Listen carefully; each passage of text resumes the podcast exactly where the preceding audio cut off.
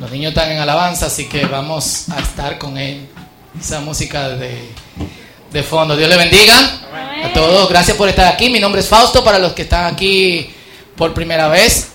Sirvo como pastor en esta comunidad que llamamos el Círculo. Algo que quiero resaltar, nos visitan unos hermanos de Estados Unidos, específicamente de Maryland. Son de la iglesia Horizons. If you guys can please stand up. Si pueden ponerse de pie. Un aplauso bien. Así que háganlo sentir como en casa. Ellos tienen que salir casi cuando termine el culto, pero párenlo, que lleguen tarde, pero que ustedes que reciban un abrazo de todos ustedes. Amén. No van a perder el avión por eso. Thank you guys for being here. God bless you. Así que esperamos verlos continuamente por aquí en, en, eh, en el círculo. Y en esta mañana yo quiero que conversemos bajo un tema que espero que Dios me saque de debajo de la de las de la rueda de un camión, eh, ¿eh? Terminator, pongan los celulares en, en vibrador o en silencio en lo que me ayuden atrás, pero vamos a hablar acerca de luchando con, con Dios. Me gustaría que mantengan sus Biblias abiertas en Génesis capítulo, Génesis capítulo 31. Así que eh, vamos a estar leyendo tanto el capítulo 31 como del capítulo 32. Entonces no la cierren, manténganlo ahí. Hay diferentes formas de, de luchar con Dios. De hecho, Jonás luchó con Dios, más tuvo una especie de lucha interna, discusión.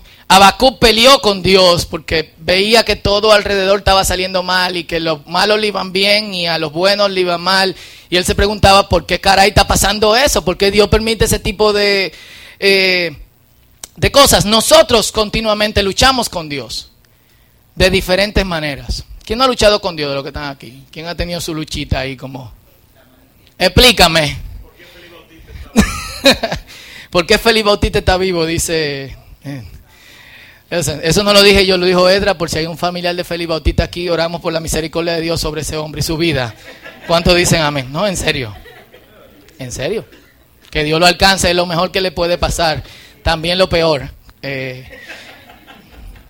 entonces, primero viene lo peor y después viene lo mejor. Cuando tú tienes, cuando tú tienes cierto estilo de vida, la relación con Dios es como la mata de guandules. Se lo dejo de tarea. Eh, pero en las en lo que nosotros vamos a estar hablando en el día de hoy, miren que, miren qué chulo lo alto que hacen los muchachos. Ayúdenme ahí a tratar. Eh, la, la, Dios es quien inicia la lucha. En el pasaje que nosotros vamos a estar leyendo en el día de hoy. Es un pasaje un poco extraño, y, vamos a ver cómo esto aplica de alguna otra manera a nuestra vida. Tú no estás en una situación donde tú ves que el futuro es brillante. El futuro es orange. Full. Y, y, y, ¿eh? y te cambia claro, ¿no? que el futuro, el futuro es brillante, todo se ve prometedor. Incluso tú recibes una palabra del Señor eh, donde te dice, en esa dirección en que tú tienes que ir. Y tú confiados caminas en la dirección que el Señor te dice que tú tienes que ir en cierta situación en específico, pero de repente tú empiezas a ver que las cosas no están saliendo tan bien. ¿Quiénes han estado ahí? Y es contradictorio porque si Dios nos dijo ve por ahí, ¿por dónde nosotros tenemos que ir? Y debería de todo salirnos absolutamente bien, por lo menos lo que nosotros eh, pensamos. Jacob estaba en una de esas. Él había trabajado por 14 años por sus dos esposas. Primero por Raquel, pero en la noche de boda, Dios pone ese tipo de cosas de los patriarcas bíblicos. Parece que él estaba muy, muy borracho. Pregúntele a Dios porque él deja que la gente que nos pone como ejemplo en la Biblia se emborrachen. Y él no se dio cuenta que le cambiaron la jeva. Entonces no era Raquel, sino que era Lea. La Biblia dice así mismo. Eh, y cuando se levantó en la mañana, oh, oh, era Lea. Es como que, oh. Y cuando va donde el papá le dice, no, lo que pasa es que aquí las mayores se casan primero que, eh, que las menores. Eh, así que, nada, quédate con Lea. Mañana hacemos la boda la próxima semana con Raquel, pero tiene que trabajar siete años más. O sea, 14 años por dos eh, mujeres. Y no era el asunto, no era de la mayor, aunque puede ser que, que, que haya sido una costumbre de esos tiempos. La cuestión es que dice la Biblia de Lea que tenía ojos suaves. Eso es lo único que dice. De Raquel dice que era bonita y que estaba buena. Así mismo dice. Full. Eh, que era bonita de cara y bonita de, de, eh, de, cuerpo. Luego de trabajar unos años más, no solamente por sus esposas, sino también con, con, el, con el suegro, nacen sus hijos, deciden independizarse y sale. Y según leemos en Génesis capítulo 31, 11 y 13, si pueden abrir sus Biblias ahí, Génesis 31, 11 y 13, ya la tienen abierta ahí, así que leemos. Fue Dios en una visión que le dijo, tienes que salir. Dice así, y en mi sueño, él está contando a, sus esposas, el ángel de Dios me dijo, Jacob. Y yo respondí, sí, aquí estoy.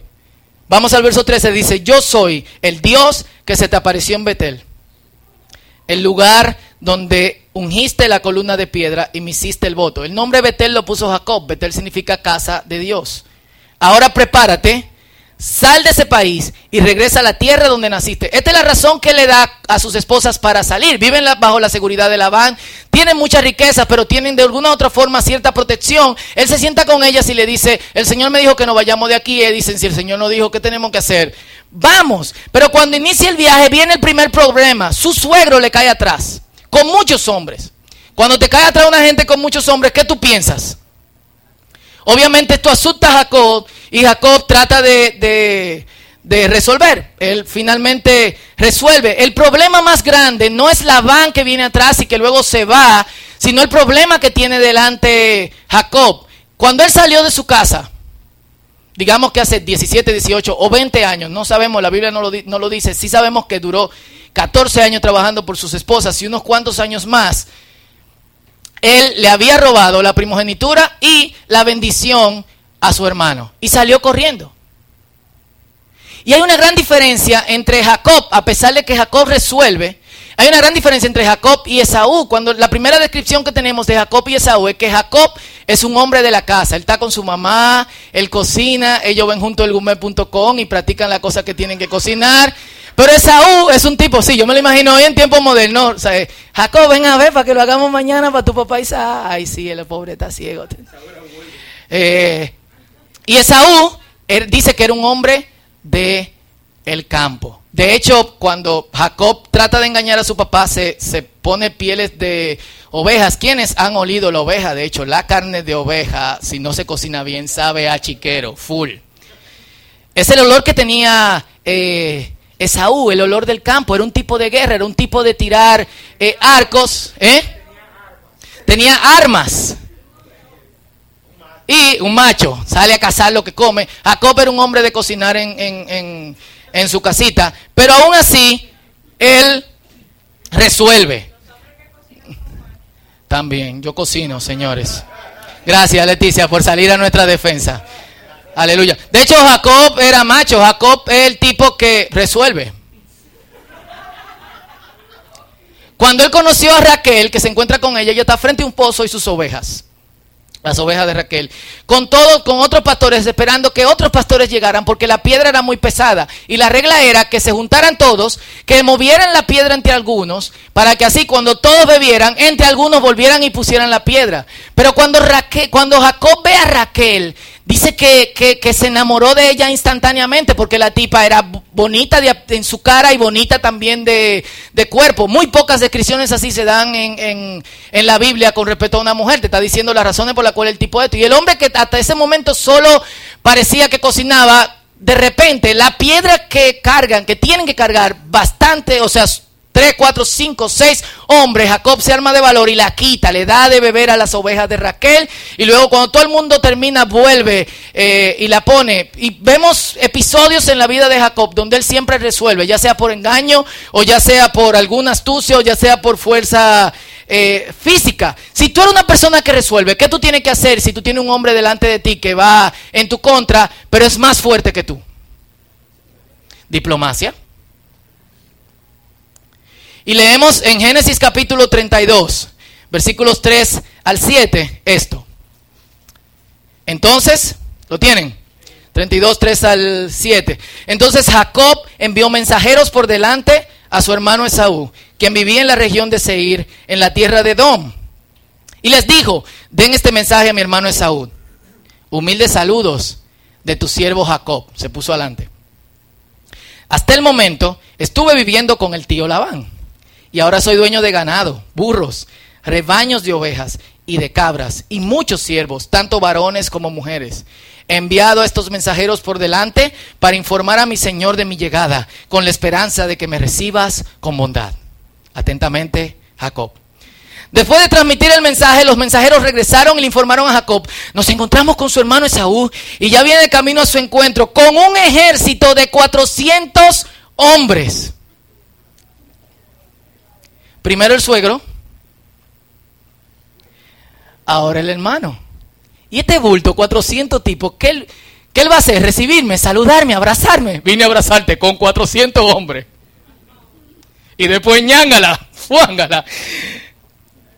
Jacob quedó aterrado con la noticia, entonces separó a los miembros de su casa en dos grupos y también a los rebaños, a las manadas y a los camellos. Epa, aparentemente el tipo que quería resolver con, diplomacia le salió el tiro por la culata. Todo le sale bien hasta cierto momento, Dios lo envía, pero entonces las cosas parece, el viento parece que no está eh, a su favor. Él está cogiendo lucha. De hecho, el sitio donde él está se llama Jabok, que es un jueguito con la palabra Jacob. Jabok significa la lucha.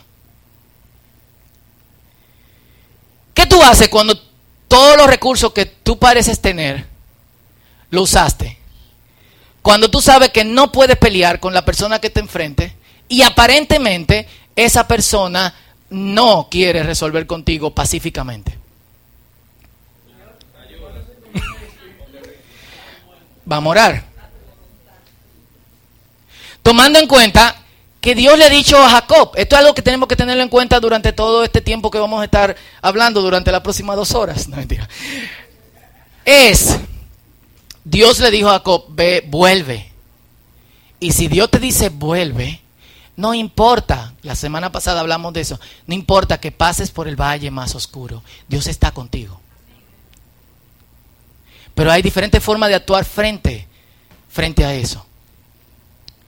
Así que Jacob, por primera vez en el pasaje, ora. Y esto es lo que le dice a Dios. Dijo Jacob, Dios de mi padre Abraham y Dios de mi padre Isaac, Señor, tú me dijiste, vuelve a tu tierra con tu familia, que yo te haré prosperar y estaré contigo. Soy demasiado pequeño como para experimentar todo el amor, la lealtad y la fidelidad que has tenido conmigo, tu siervo. Cuando crucé el Jordán, solo tenía la vara que me ayudaba a caminar, pero ahora que vuelvo a cruzarlo, tengo tanto que puedo dividirlo en dos campamentos. Rescátame de la mano de mi hermano, por favor, que le tengo miedo. No sea que hiera a mis, a mis esposas y a los niños. Me has dicho, haré que te vaya bien y haré que tu descendencia sea como la arena del mar, la cual nadie puede contar. Es una oración muy, muy personal. Nunca, hasta ahora, hemos visto a un Jacob vulnerable. Nunca. Siempre habíamos visto el Jacob que resuelve, ya sea con engaño o ya sea de otra manera. Y es este Jacob que ahora dice, usé todos mis recursos, rescátame, y fue honesto con el Señor. Soy pequeño, demasiado pequeño para experimentar tu amor, tu fidelidad, tu misericordia. Le tengo miedo a mi hermano.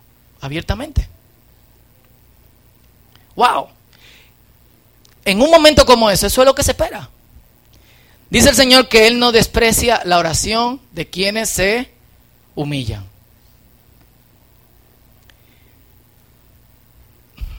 Cuando tú reconoces de alguna otra manera que tú no tienes fuerza y que Dios que va a resolver, es el momento en que vemos la mano de Dios obrando. Pero, pero la línea entre esperar a que Dios resuelva, orar y yo hacer algo es muy fina.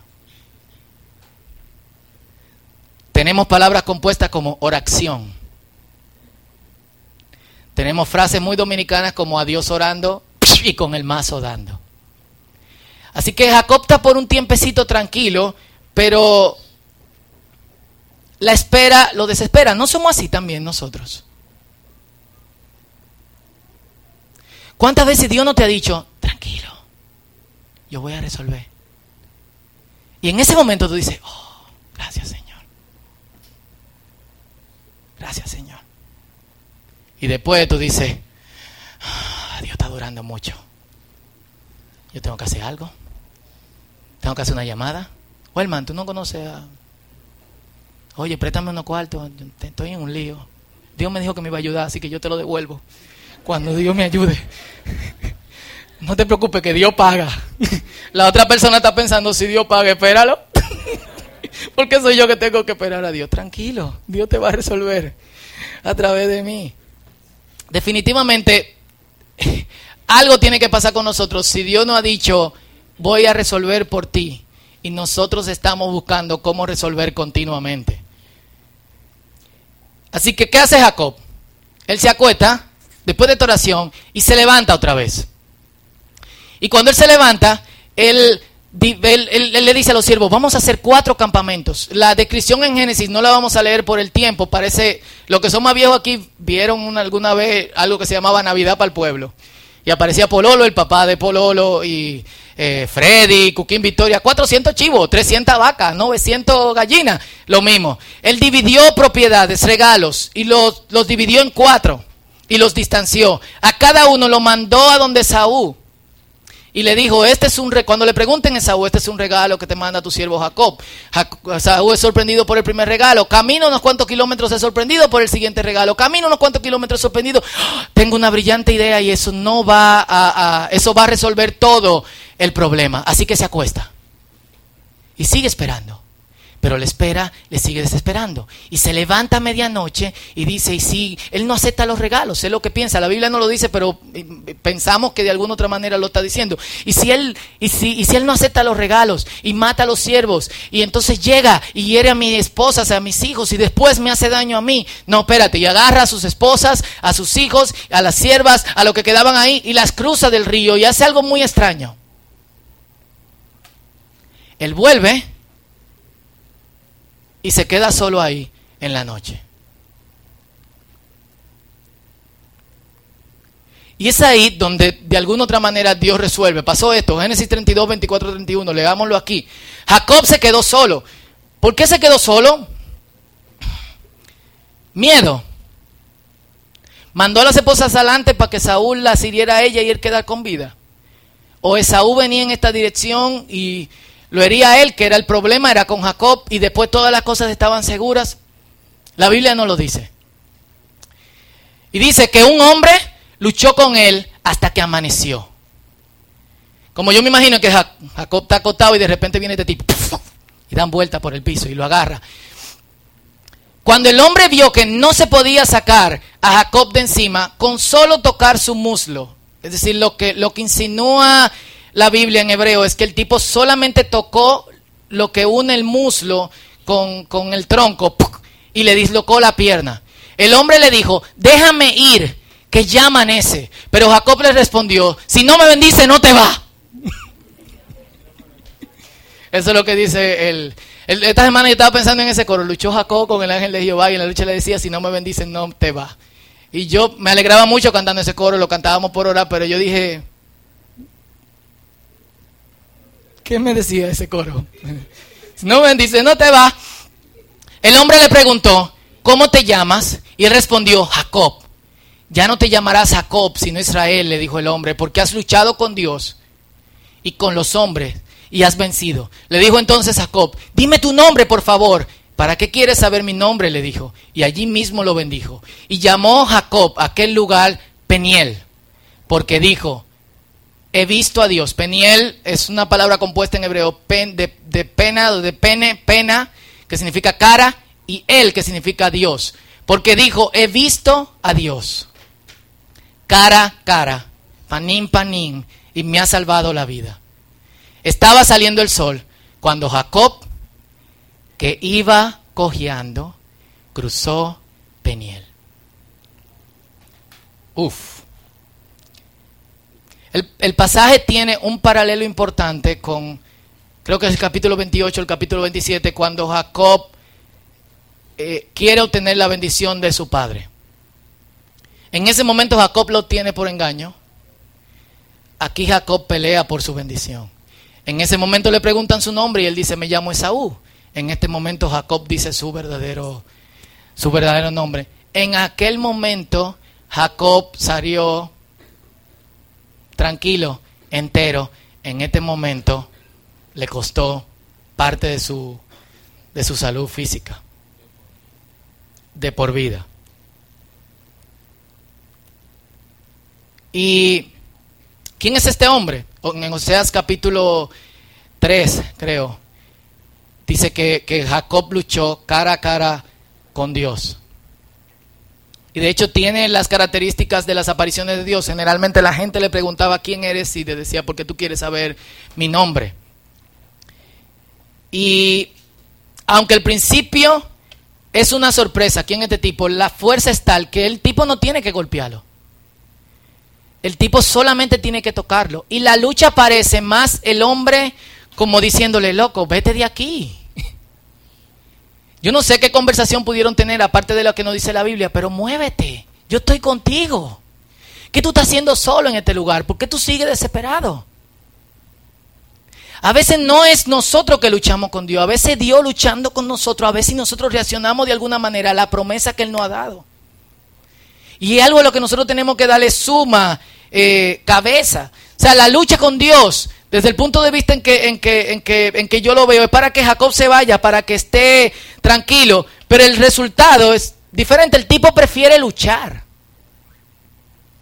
Él no se quiere ir y él lo agarra. Quizás él tiene miedo de que si yo lo suelto, si me tocó el muslo y me, lo, me deslocó la pierna, si yo suelto a este tipo, en este mismo instante me mata. Y por eso dice, bendíceme. Y cuando tú me bendigas, entonces yo me voy.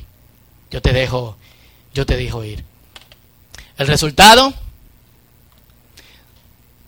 Dios lo bendijo ahí mismo. Y es en el lugar de esa lucha que Dios moldea, moldea nuestro carácter, nos deja nuevo, nuevo nombre, nueva, nueva vida. El problema es que nosotros no deberíamos llegar a ese punto. Es el problema. Jacob tenía la opción de simplemente caminar y seguir con su familia, tener la confianza en, Dios. Porque cuando llegamos al punto de luchar con Dios, nos llevamos algo de recuerdo. Y así se lo llevó el tipo que, que todo resuelve. Él estaba feliz. ¿Por qué no confiar en Dios desde el principio? Quizá nosotros necesitamos esa lección. Y a pesar de que quedó cojo de por vida, de hecho el, último versículo de ese capítulo dice que por eso hasta el día de hoy los israelitas no comen ese tendón que une el muslo con, la pierna, porque por esa pelea de Jacob con, con el ángel de Jehová.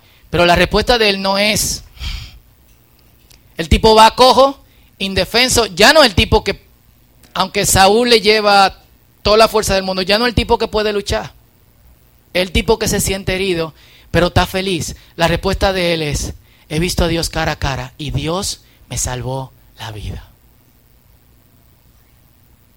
Qué loco, ¿eh?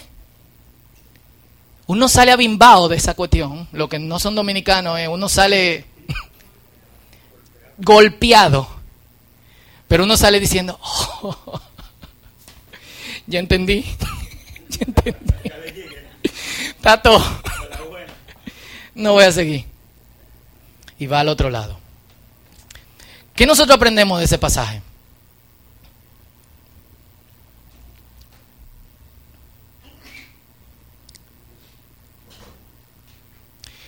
Yo creo que hay tres cosas que nosotros no podemos llevar full.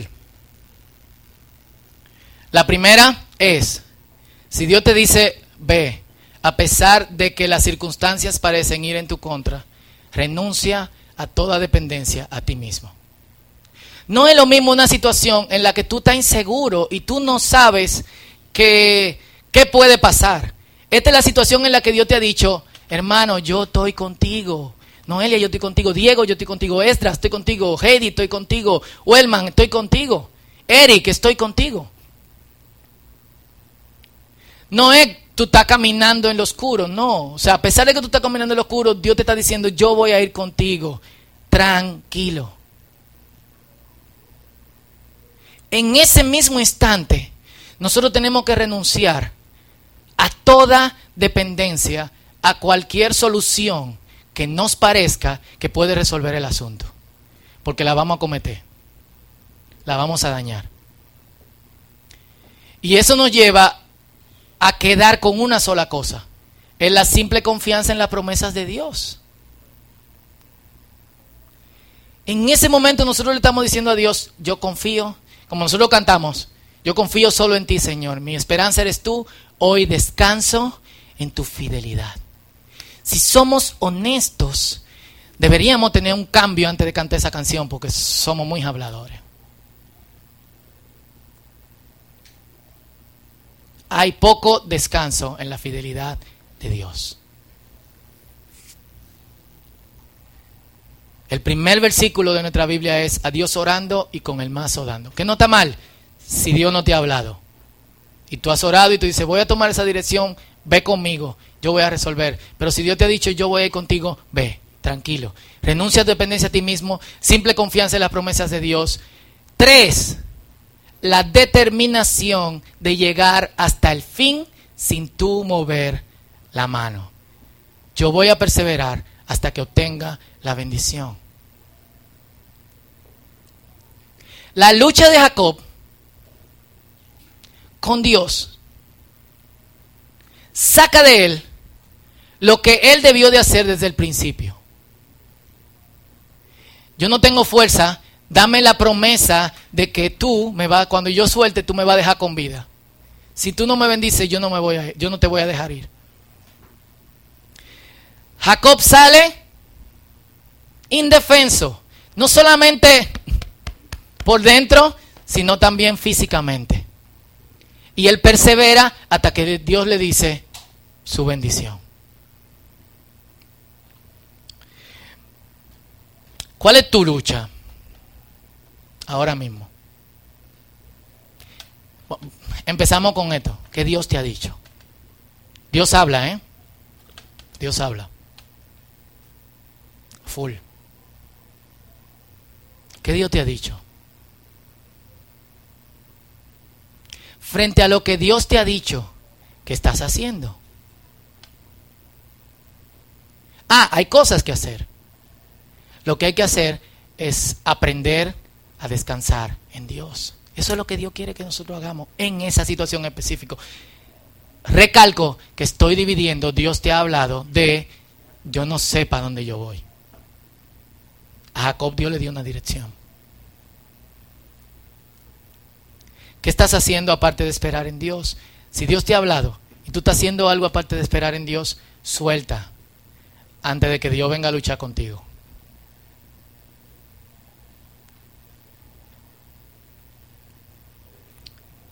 Hace años, el pastor de la iglesia donde yo eh, me congregaba,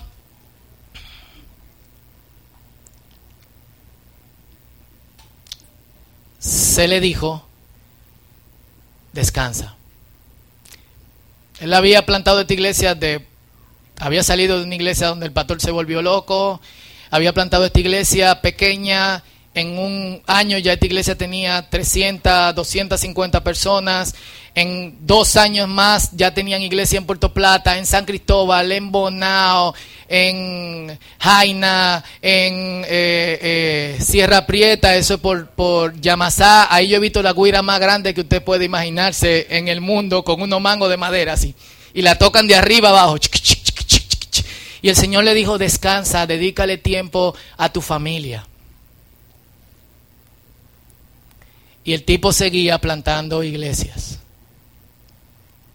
Un día, a la una de la tarde, mientras cruzaba por ahí por Mano Guayabo los rieles del tren, no se dio cuenta de tanto cansancio que tenía que venía un tren y se lo llevó con tu camioneta. el resultado es, Dios sí es desgraciado, el resultado es en cama, cojo, por siete meses. Dios lo obligó a descansar y la iglesia siguió. El otro día yo tenía en mi casa a uno de los miembros de esta congregación y siguen plantando iglesia. Él se paró un año, Dios lo hizo descansar. Esto suena dramático, pero si Dios te habla, qué loco. Si Dios te habla, obedece. Renuncia a depender en ti mismo. Confía en sus promesas y persevera hasta que Dios te diga, te voy a bendecir. ¿Podemos orar?